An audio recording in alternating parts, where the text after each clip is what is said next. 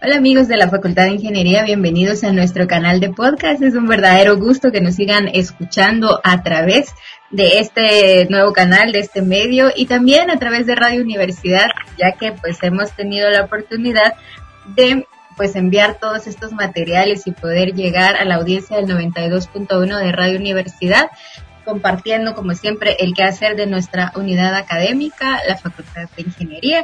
Quiero hacer extensivo el saludo de parte de la decana, la ingeniera Anabela Córdoba, quien agradece la sintonía que usted tiene hacia nuestra franja educativa radial y cultural de la Facultad de Ingeniería.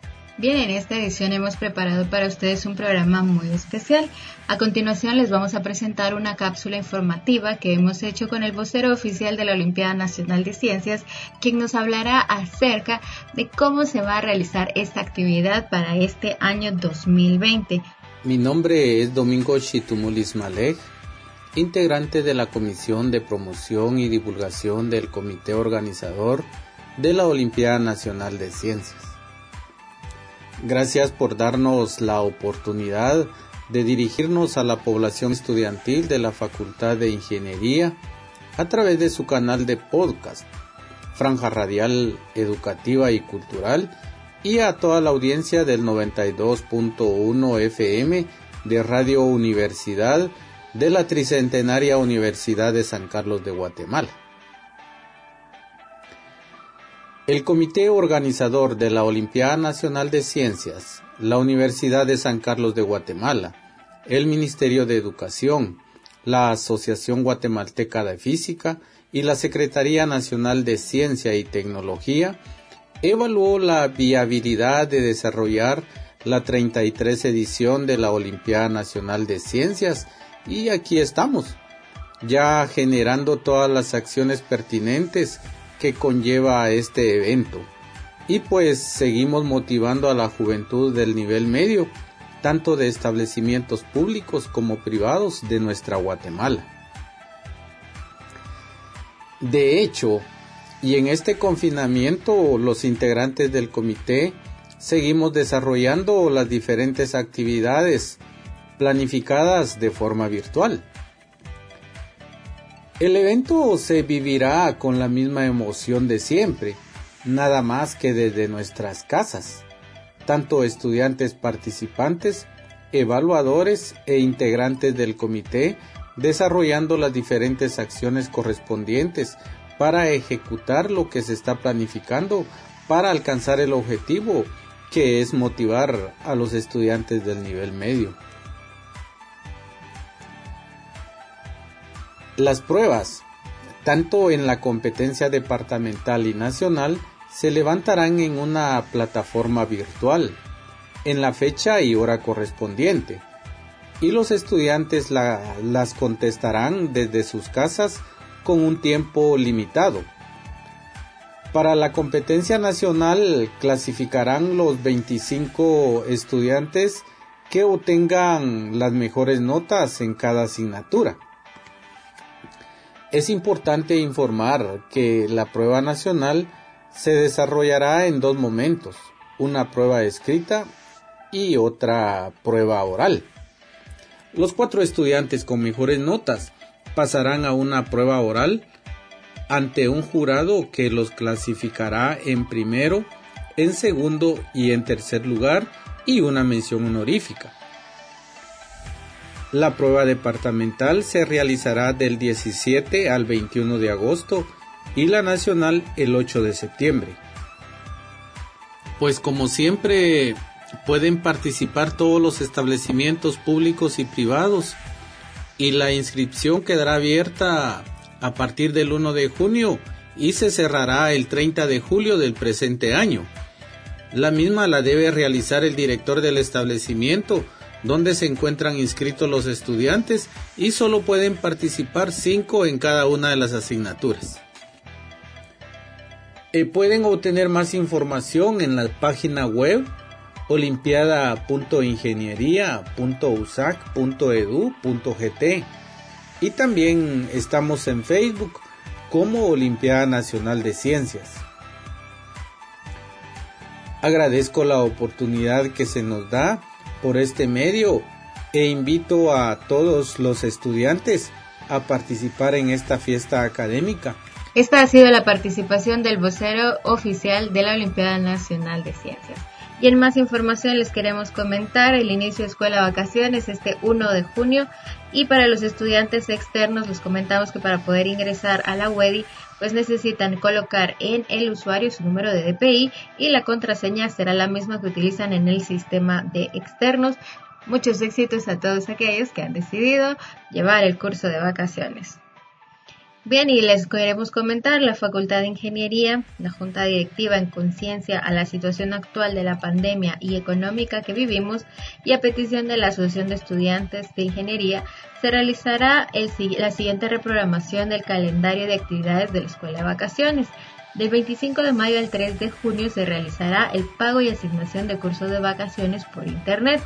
Del 4 de junio al 6 de junio serán las últimas fechas para realizar la reasignación de cursos cuando el curso asignado cambia de horario o se cierra por falta de cupo menor a 10 estudiantes. Así que es información importante que ustedes tengan pues, en cuenta, ¿verdad?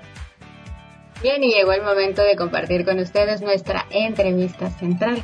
Quiero comentarles que ya nos acompaña la ingeniera Wendy Miranda, ella es catedrática de la Escuela de Ingeniería de Mecánica Eléctrica de la FIUSAC y hoy vamos a hablar acerca de robótica, literatura y sociedad. Vamos a ver cómo estas tres áreas pueden conectarse de una forma increíble y cómo están interrelacionadas. Y bueno, sin más, nos vamos a la entrevista. Bienvenida a este espacio. Para iniciar nos gustaría que definieras en tus palabras el término de robótica y lo compartieras con nuestra audiencia. Ok, eh, Grace, está bien. Vamos a hablar un poco del, tema de robótica. Eh, robótica viene de, de la palabra que se acuñó originalmente de la definición de un robot. Entonces, la robótica es la ciencia que trata del conocimiento de los robots. Eh, la palabra robot eh, también fue un término que se acuñó en la literatura eh, por medio de conceptos de ciencia ficción. Y pues un robot era un ente que podía hacer el trabajo humano, que por lo general podía ser peligroso o que podía tener algunas situaciones que no era necesario que el humano lo hiciera o, o lo protegía. Entonces, pues la robótica es el estudio de los robots la literatura empezó eh, ya a explotar más el concepto como tal de robot, la gente empezó a tener miedo de que fueran criaturas que en algún momento fueran a atacar a los seres humanos. Entonces eh, llegó uno de los padres de la ciencia ficción, Isaac Asimov, no sé si habrán, habrán escuchado, o la mayoría seguramente a los que les gusta la ciencia ficción. Entonces Isaac Asimov empezó a, a escribir ya más a profundidad sobre temas de robots. Tiene muchas, muchas películas en la, pues, en la cultura popular y él eh, entendió que era importante que los humanos no tuvieran miedo de los robots. Por lo tanto, él creó las leyes de, de la robótica. Y en, en esas eh, dice principalmente, ¿verdad? Son, son tres leyes de las que formuló inicialmente.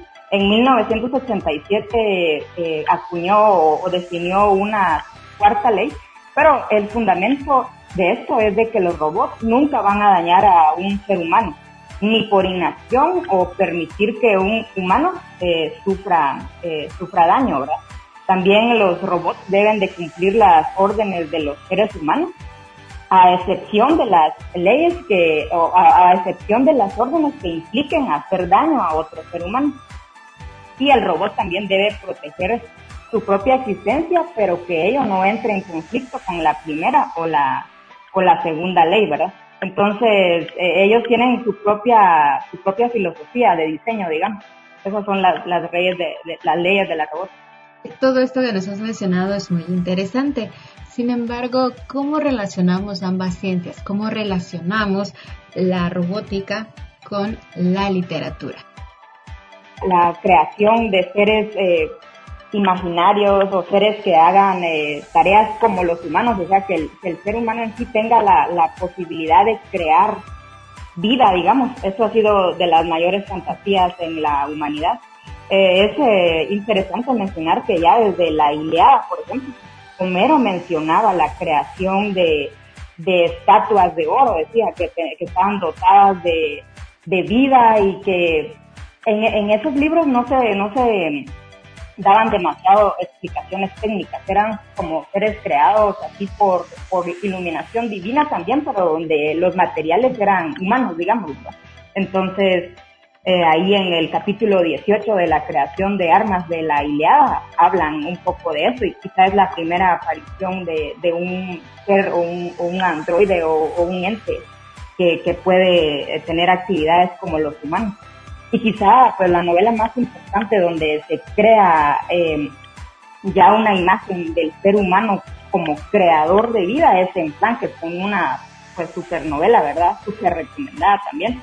Eh, escrita pues, eh, pues a, principios de, del, a finales de los 1800, 1900 por ahí. Entonces, eh, dice, ¿verdad?, que, que ya el ser humano junta una gran eh, junta huesos y a partir de, experimentos y, y, pues cosas ya que tienen algunos tubos y cosas, crea un, a un ser humano, ¿verdad? Entonces, ya, ya entra esa, esa, esa parte de la creación como tal. Y pues ya luego viene pues la, la ciencia ficción con esta novela que tú, que tú mencionabas de, del checo, ¿verdad? De, de los robots, donde ya se crean como tales y ya entra la literatura en, en, su función mágica, digamos, ¿verdad? Ya están los robots creados y ellos se rebelan contra los seres humanos, ¿verdad? Entonces eso ya, ya es magia, ¿verdad? Eso ya es, ya es literatura, digamos. y así pues hasta el 2940 eh, que ya se dio el boom de la ciencia ficción, ¿verdad? Y han jugado los robots pues, eh, en todas las obras casi de la literatura de ciencia ficción, pues un papel eh, fundamental, dándoles características también de sabiduría y de una inteligencia incluso superior a la de los seres humanos, incluso en, en Star Trek. se habla ya de que los robots tienen incluso pues principios morales o, actitudes que los hacen ser superiores a, los seres humanos.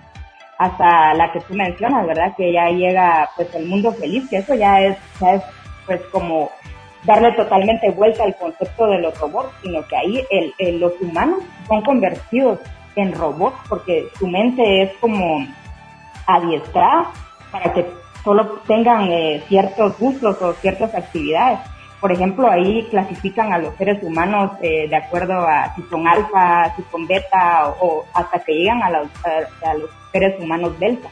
Estos seres humanos delta eh, son programados como tal, el concepto, ¿verdad? Por, un, por medio de un método. Y eh, bajo este método, por ejemplo, hay seres humanos de delta que a ellos no les gustan la literatura, a ellos no les gustan las flores, porque desde que son niños ellos se acercan hacia un libro o hacia una flor, entonces sufren descargas, descargas eléctricas, ¿verdad? Entonces ya es, es un ser humano, pero ya como un robot, sin sentimientos, sin gustos, sin, sin disfrutar, sin disfrutar la vida. Bueno, ya, ya está un poco programado, es esto. Es, ya, es, es tal cual, ¿verdad? Ya está programado. Hay que romper el algoritmo. Sí, de hecho, e, esa novela es bastante interesante, como te digo, a mí, a mí me gusta mucho ese, ese libro, igual que 1984, y pues ahorita no se me viene otro por ahí que, que también es, que, va un poco en, en, esa línea. Pero te preguntaba esto de la literatura porque era realmente de donde queríamos partir para poder pues seguir conversando sobre, sobre el tema de hoy. Y eh, como hay cosas que uno a veces no se imagina que están conectadas en este mundo, pero pues nada está como, como aislado, ¿verdad? Siempre estamos en esas integridades, diría yo. Sí, y recuérdate que, que la literatura, pues muchos de los desarrollos científicos han venido de, de la literatura y de la imaginación, porque para crear primero tenés que imaginar. Entonces, pues eh, grandes escritores de ciencia ficción, de Julio Verne, eh, eh, Douglas Adams, que escribió la guía del autoestopista galáctico, que está disponible ahí en la, en la, en la biblioteca de la facultad, eh, bueno, en la de la universidad. Sí, es cierto. Y pues es un libro pues maravilloso, ¿verdad? Es un libro, pues si tienen la oportunidad alguien de leerlo, pues es y también habla de, de robots, ya robots de, incluso habla de un robot que es depresivo, o sea, ya los robots ya tienen emociones en, en esas creaciones, ¿verdad?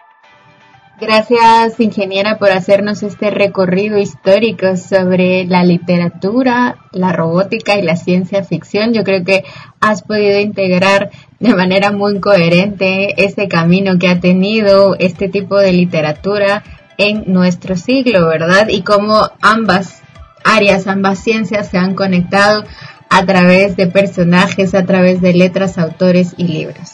Bien, ahora pues vamos a ir dándole un poquito giro a esta entrevista y vamos a hablar acerca de esa conexión que existe entre la robótica y la sociedad. pues la, robótica ha venido a ayudar a muchas tareas que realiza la humanidad las ha facilitado, que van desde hacer la limpieza, digamos, ¿verdad? Esos robots que se compran ya actualmente en las tiendas de electrodomésticos y que no hacen cosas glamorosas, pero están ayudando a la humanidad, hasta los robots que llegan al, al espacio a hacer eh, eh, actividades donde los humanos no podrían por los temas de radiación, por las altas temperaturas y por todo este tipo de cosas, ¿verdad? Entonces, pues los robots se están integrando cada vez más a, la sociedad. Incluso ahora con, con el tema de, la pandemia, los robots están eh, llegando a eh, pues eh, monitoreos o, tantas cosas que se pueden hacer por medio de, de, nosotros controlar que una máquina haga una, una tarea, una tarea humana, ¿verdad? Bueno, me contaban de que en Estonia, por ejemplo, son los drones los encargados de de liberar los espacios públicos, ¿verdad? Es decir, que si ven a personas, ellos son como los encargados de decirle a la gente que se vaya a su casa, ¿verdad? Lo que acabas de decir, justo pues, o sea, están cumpliendo con esa tarea de vigilancia, ¿verdad? Y, y de que la gente haga caso. Sí, tienen, tienen muchas actividades eh, los robots, de las que a mí más me han impresionado. Oh, Gracie, yo, yo tuve oportunidad de estar en unos laboratorios de desarrollo en Japón, siempre por, por mi carrera y por mi trabajo. Entonces, eh, fíjate que yo vi que habían robots de compañía. Hay sociedades donde pues las personas se tienen a quedar solas o no tienen con quién incluso tener una conversación. Entonces hay robots de compañía. Entonces las empresas te venden la televisión y te venden dos robots. Y me vas a preguntar, bueno, ¿por qué no un robot sino dos?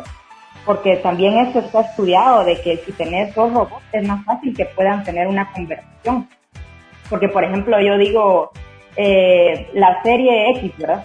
Entonces, eh, el primer robot me puede dar una respuesta, pero el otro ya está buscando en su base de datos más información de la serie o del capítulo o de algo específico, ¿verdad? Entonces, con dos robots puedes tener una mejor conversación que solo con, un robot. Y entonces ya algunas personas pueden eh, interactuar y tener compañía por medio de un, de un robot. Entonces las funciones ya no son eh, solamente de ayudar, sino también de acompañar al, ser humano. A mí eso me pareció, no sé si triste, no sé si me pareció, eh, pues es, es, es, la realidad, pues, o sea, en algún momento esto va, va a suceder ahorita me estás planteando lo que pasa en esta película de Náufrago de Tom Hanks, ¿te acuerdas de la... Sí, sí, sí, de, cómo se llamaba que tenía que buscar ahí. ¿Cómo era esa? Era una pelota, porque era una Era una pelota de fútbol y como él estaba en una isla o de voleibol, no me recuerdo, ¿verdad? Entonces hasta le pone nombre y todo. Exacto, eh, pensando en el nombre estaba porque la verdad es no, no me acuerdo. Pero justo estás diciendo eso, pues ya en momentos extremos de soledad nos toca replantearnos las cosas desde otros puntos de vista y bueno, aquí como diría el dicho, para muestra un botón. Interesante, mira, porque también yo estuve en Sony, en, en, Japón, ahí tenían eh, un perrito que es eh, robotizado y el, perrito puede distinguir eh, si es un niño, si es un adulto y de acuerdo a eso llevar su conducta. Eh, Lo tocaba, yo lo tocaba y era, cerraba sus ojitos y era así como pues, muy, muy emocionante y con la ventaja pues que no tenés que sacarlo a caminar, que si ya te aburriste lo apagas y, ya, ¿verdad?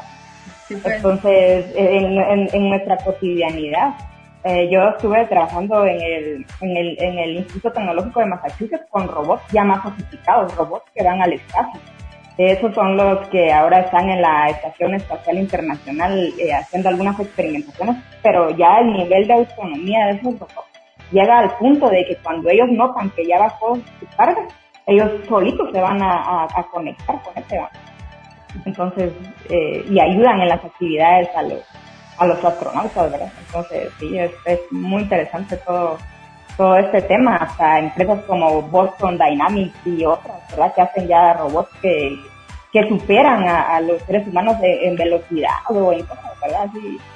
Eh, o Sony también está desarrollando sistemas de visión que, que abarcan más rangos que la visión humana. Entonces, eh, tenés más detalle para colocar en un vehículo, donde tú solamente mirarías un túnel, con estas tecnologías está el túnel, pero tú miras a una persona trabajando adentro por la cantidad de filtros y diseños que, que tienen las cámaras, ¿verdad? Entonces, pues sí, están en la sociedad y vinieron eh, para estar acompañándonos y ayudándonos siempre, ¿verdad? Vinieron para quedarse. Muy bien, pues has hecho ya una clasificación de los de los robots en, en nuestra en nuestra sociedad, en nuestras sociedades y pues no sé si deseas ampliar algo acerca de cómo los vemos ya encajados perfectamente. Lo, hablabas en, el tema de actividades del hogar, de, compañía, de cumplir funciones ya un poco más eh, complejas, digamos, ¿verdad?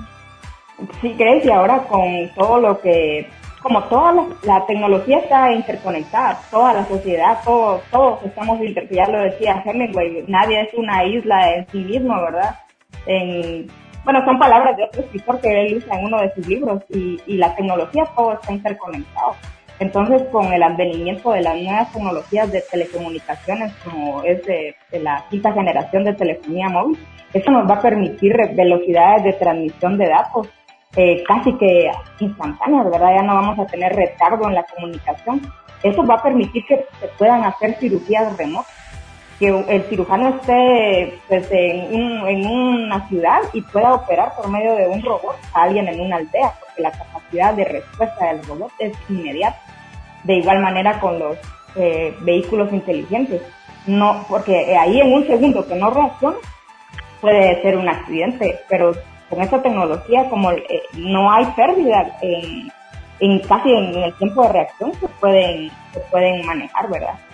Entonces todo eso va a desarrollarse mucho más con la velocidad de, la, de las redes de comunicación. Mm, y esto que ha sido un boom, el tema de la inteligencia artificial, del Internet de las cosas y todo eso que, mira, yo lo miro, y, o sea, ropa inteligente, zapatos inteligentes. Y todo, todo así. y que yo no me lo creo de verdad. Yo no me lo creo. Sí, todas cosas muy futuristas y cosas que ya alguien las ha imaginado con ese, ¿verdad? Entonces, Estamos pues para ahí va la cosa, ¿verdad? Estamos como en la época de, de los supersónicos, dirían por ahí los patojos. Sí, así es, sí, porque eh, todo eso de la videoconferencia, todo eso ya se había, y, y lo mirábamos nosotros tal vez cuando éramos niños, ¿verdad? Eh, y se miraba así como tan remoto, pero ahí está, y, ni siquiera quiero pensar en 20 años cómo va a ser esto, va a ser maravilloso seguramente, ¿verdad?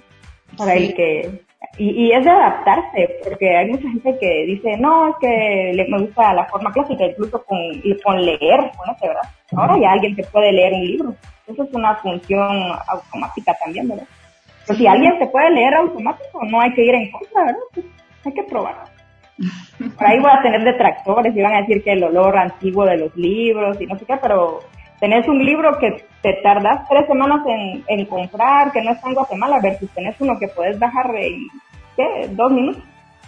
Entonces, sí, sí. pros y contras, Bueno, yo creo que esto es como, como todo, ¿verdad? Como la vida misma tiene lo que acabas de decir, las bondades y las desventajas. Pero mm, yo creo que si no nos adaptamos al cambio, los que nos quedamos atrás, pues siempre vamos a ser nosotros, ¿verdad? porque esto es como las olas pasan, y si no te subes, hay, que, hay que subirse, y pues en, nuestra sociedad también tenemos que hablar de las desigualdades, ¿verdad? Hay, hay muchas eh, comunidades, hay muchos lugares donde el, desarrollo no llega, ¿verdad? Eso es, es un tema también ya más complicado, ¿verdad? Es, eh, siempre la tecnología va de la mano de los privilegios, digamos, ¿verdad? Pero bueno, eso no es un programa que estemos haciendo pues, de social o algo así, pues, pero sí hay que acotar eso también, ¿verdad? Porque la tecnología es muy bonita, pero no siempre al, alcance de todos. Lo, lo, acabas de decir mejor que nadie, no está al alcance de todos. Pero, pero, pero que la brecha digital, pues ahí va, ahí va, bueno. Sí, ahí va, ahí va. Ahí va. Muy bien. Bueno, ahora hablemos acerca, mm, pues nosotros como, como universidad, en este caso tú como profesora de, de los cursos de la Escuela de Mecánica Eléctrica, ¿cómo em, partimos para poder ser parte de estos procesos creativos, de crear robots, qué es lo que tenemos que saber em, para poder pues ampliarnos o desarrollarnos en estos temas. El conocimiento ahora está disponible pues por todos lados en, a las personas que tienen acceso a internet. Eh, pues los niños ya pueden aprender de robótica, se ha pues eh, muy popularizado el tema de que hay robots en las escuelas, ¿verdad? O en los colegios y que consiste principalmente en ensamblar piezas, no tanto así el, proceso creativo, pero es un es, un como abrir la la eh, pues la la ahí se me fue el vocabulario, es como abrir eh, el interés, es, abrir el interés por, por ese tema, ¿verdad? Entonces eso es una buena manera de empezar eh, al haber estado yo trabajando en el, en el MIT, a mí me dieron un proyecto para niños, donde desde secundaria ellos ya pueden ir aprendiendo los conceptos fundamentales para la tecnología, específicamente para la robótica, ¿verdad? Que desde luego matemáticas que son necesarias, eh, física y programación, ¿verdad? Que esos serían los pilares para, para involucrarnos en, en, en los temas de, de robótica.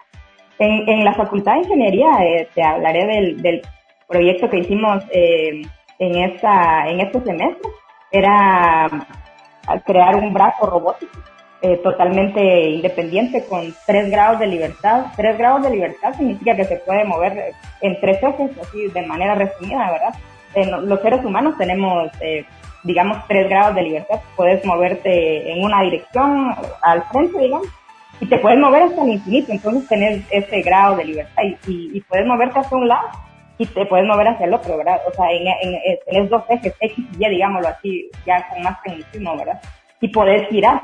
Entonces, este, estos son más o menos los grados de libertad, sí, sin entrar en, en demasiada eh, pues, teoría. Entonces, los jóvenes hicieron un robot que manejaba tres grados de libertad y en un plano ellos tenían que reconocer un dado iban a, con, una eh, tenaza que tenía el brazo, recogían el robot, lo llevaban a una posición y luego tenían que identificar otro dado y lo llevaban para apilarlo sobre, sobre el, el dado, ¿verdad? Entonces, se oye fácil, ¿verdad? Pero sí se tiene que coordinar los movimientos del robot, saber en qué posición está, reconocer la imagen del dado. Entonces ahí ya entran conceptos de de, matrices, de, reconocer las posiciones, de interpretar las imágenes. De, eso ya es inteligencia artificial, ¿verdad? Que hay programas que te permiten, como por ejemplo Open, eh, OpenCV, puedes ver eh, una figura y, descomponerla en líneas o, por colores. Entonces, ya de manera autónoma, el, el robot va y, hace una función humana, ¿verdad? Tú eh, vas, miras un dado y vas, ¿verdad? Pero esto lo tenés que programar y el robot ya lo hace solo con, con una cámara. Entonces, sí, son cosas, pues, son avances, ¿no? Bueno, son acciones o actividades que pues ya demuestran el impacto o el avance que se está teniendo desde, desde la universidad, me imagino, en estos campos. Realmente eh, la, la creatividad no tiene no tiene límites o no tiene un, campo, digamos, solo lo puede hacer alguien que estudia en la facultad. A cualquiera le puede venir un, un de inspiración y, querer hacer algo, ¿verdad? Por eso son muy importantes los Maker Labs, que son muy populares en otros países, donde cualquier ciudadano puede ir y decir, miren, yo tengo la idea de hacer esto de forma automática. Entonces hay una impresora en 3D, hay personas que te pueden ayudar a programar. Entonces, eh, las ideas son, son de todos, ¿verdad? Entonces, eh, pues esa es una, esa es una, una oportunidad para que la gente haga muchísimas cosas interesantes, ¿verdad? Eh, hay proyectos como, por ejemplo, recientemente eh, lanzar un satélite. Son cosas que son, que son importantes, son hitos, digamos, ¿verdad? Y que tenemos que, involucrarnos y, llegar a, a estos cambios, pero todo está bajo la misma lógica. Programación, matemáticas, esos son los pilares y de ahí, con esos pilares, podés eh, ir a, donde querrás, ¿verdad? Porque son nuestra realidad, ¿verdad? Es nuestra manera de entender y, y están totalmente relacionadas desde siempre. Porque, por ejemplo, Pitágoras era filósofo y era matemático, ¿verdad? Entonces, de cuestionarte de cómo son las figuras geométricas, ¿verdad? Eh, los griegos empezaban con eso y, miraban que tenía la forma de un cuadrado, un rectángulo, después empezar a entenderlo, cuáles eran las relaciones. Entonces, todo, todo, absolutamente todo es es matemáticas y quien domina la matemática domina el mundo. Ah. Me parece muy bonita esta frase. Eso suena así como así, pero está bonita. Pues. bueno, suena, suena a ingenieros esta frase. Ajá, sí, está bien. Bueno, muy bien. Vamos ya eh, concluyendo nuestra nuestro podcast. Gracias por estar en estos primeros cinco programas que hemos preparado. Ah, qué alegre. Gracias a ti por la invitación. Siempre un gusto platicar contigo. No, también contigo. Y bueno, eh, pues ya para ir concluyendo, pues danos ahí tu reflexión final para agregarla aquí en este, en este podcast. Pues eh, mi reflexión final es que estemos abiertos a, a experimentar con, con, nuevos inventos, a experimentar con la tecnología. Hay muchas cosas por aprender. Ahora, pues si alguien quiere aprender OpenCV, solo tiene que descargarlo y listo, ¿verdad? Si alguien quiere leer Frankenstein, ahora es un buen tiempo, ¿verdad? Siempre es un buen tiempo para usar la imaginación, siempre es un buen tiempo para crear, siempre es un buen tiempo para aprender, ¿verdad? Entonces, eso, ¿verdad? Que, que nunca nadie nos quita nuestra curiosidad ni nuestro deseo de, de saber más, que no tengamos eh, miedo al, al, cambio, ¿verdad? Ni a, ni a las cosas nuevas. A veces alguien puede decir, ah, esta tarea es rutinaria, pero tal vez eso es una manera de hacerla automática, ¿verdad? Y con ese tiempo tú puedes hacer otras cosas, ¿verdad? Entonces, pues sí, eso es algo que, que nos va a ayudar y, que nos eh, abramos a, a, esas experiencias. Para mí, eh, en, los niveles de, de, humanos, los artistas pues tienen un, un lugar, un pedestal especial, ¿verdad? Entonces es, un, es algo que no se aprende, eso es un regalo divino, digamos, eso es algún, pues un don, ¿verdad? Y saludos a todos, en especial a mis alumnos de la Facultad de Ingeniería de la Universidad de San Carlos. Esta ha sido la participación de la ingeniera Wendy Miranda, quien ha tenido a bien compartir sus experiencias y conocimientos en este importante tema, en donde hemos conectado la literatura, la ciencia ficción, la robótica aplicada a la sociedad. Muchas gracias por su sintonía, por la sintonía al programa Ingeniería del siglo XXI, a este canal de podcast y por supuesto al 92.1 de Radio Universidad. Los dejamos ahora, el segundo movimiento de la novena sinfonía de Beethoven. Hasta la próxima. Facultad de Ingeniería, siempre adelante.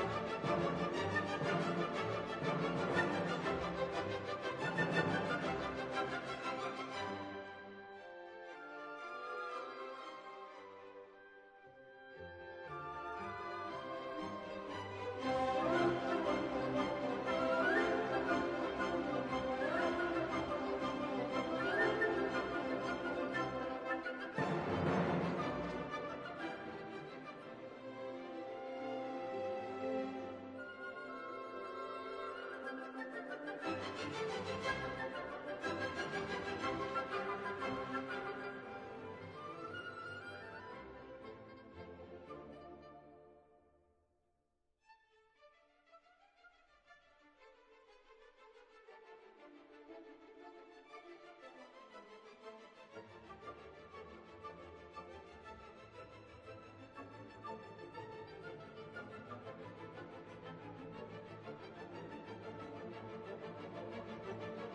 Thank you.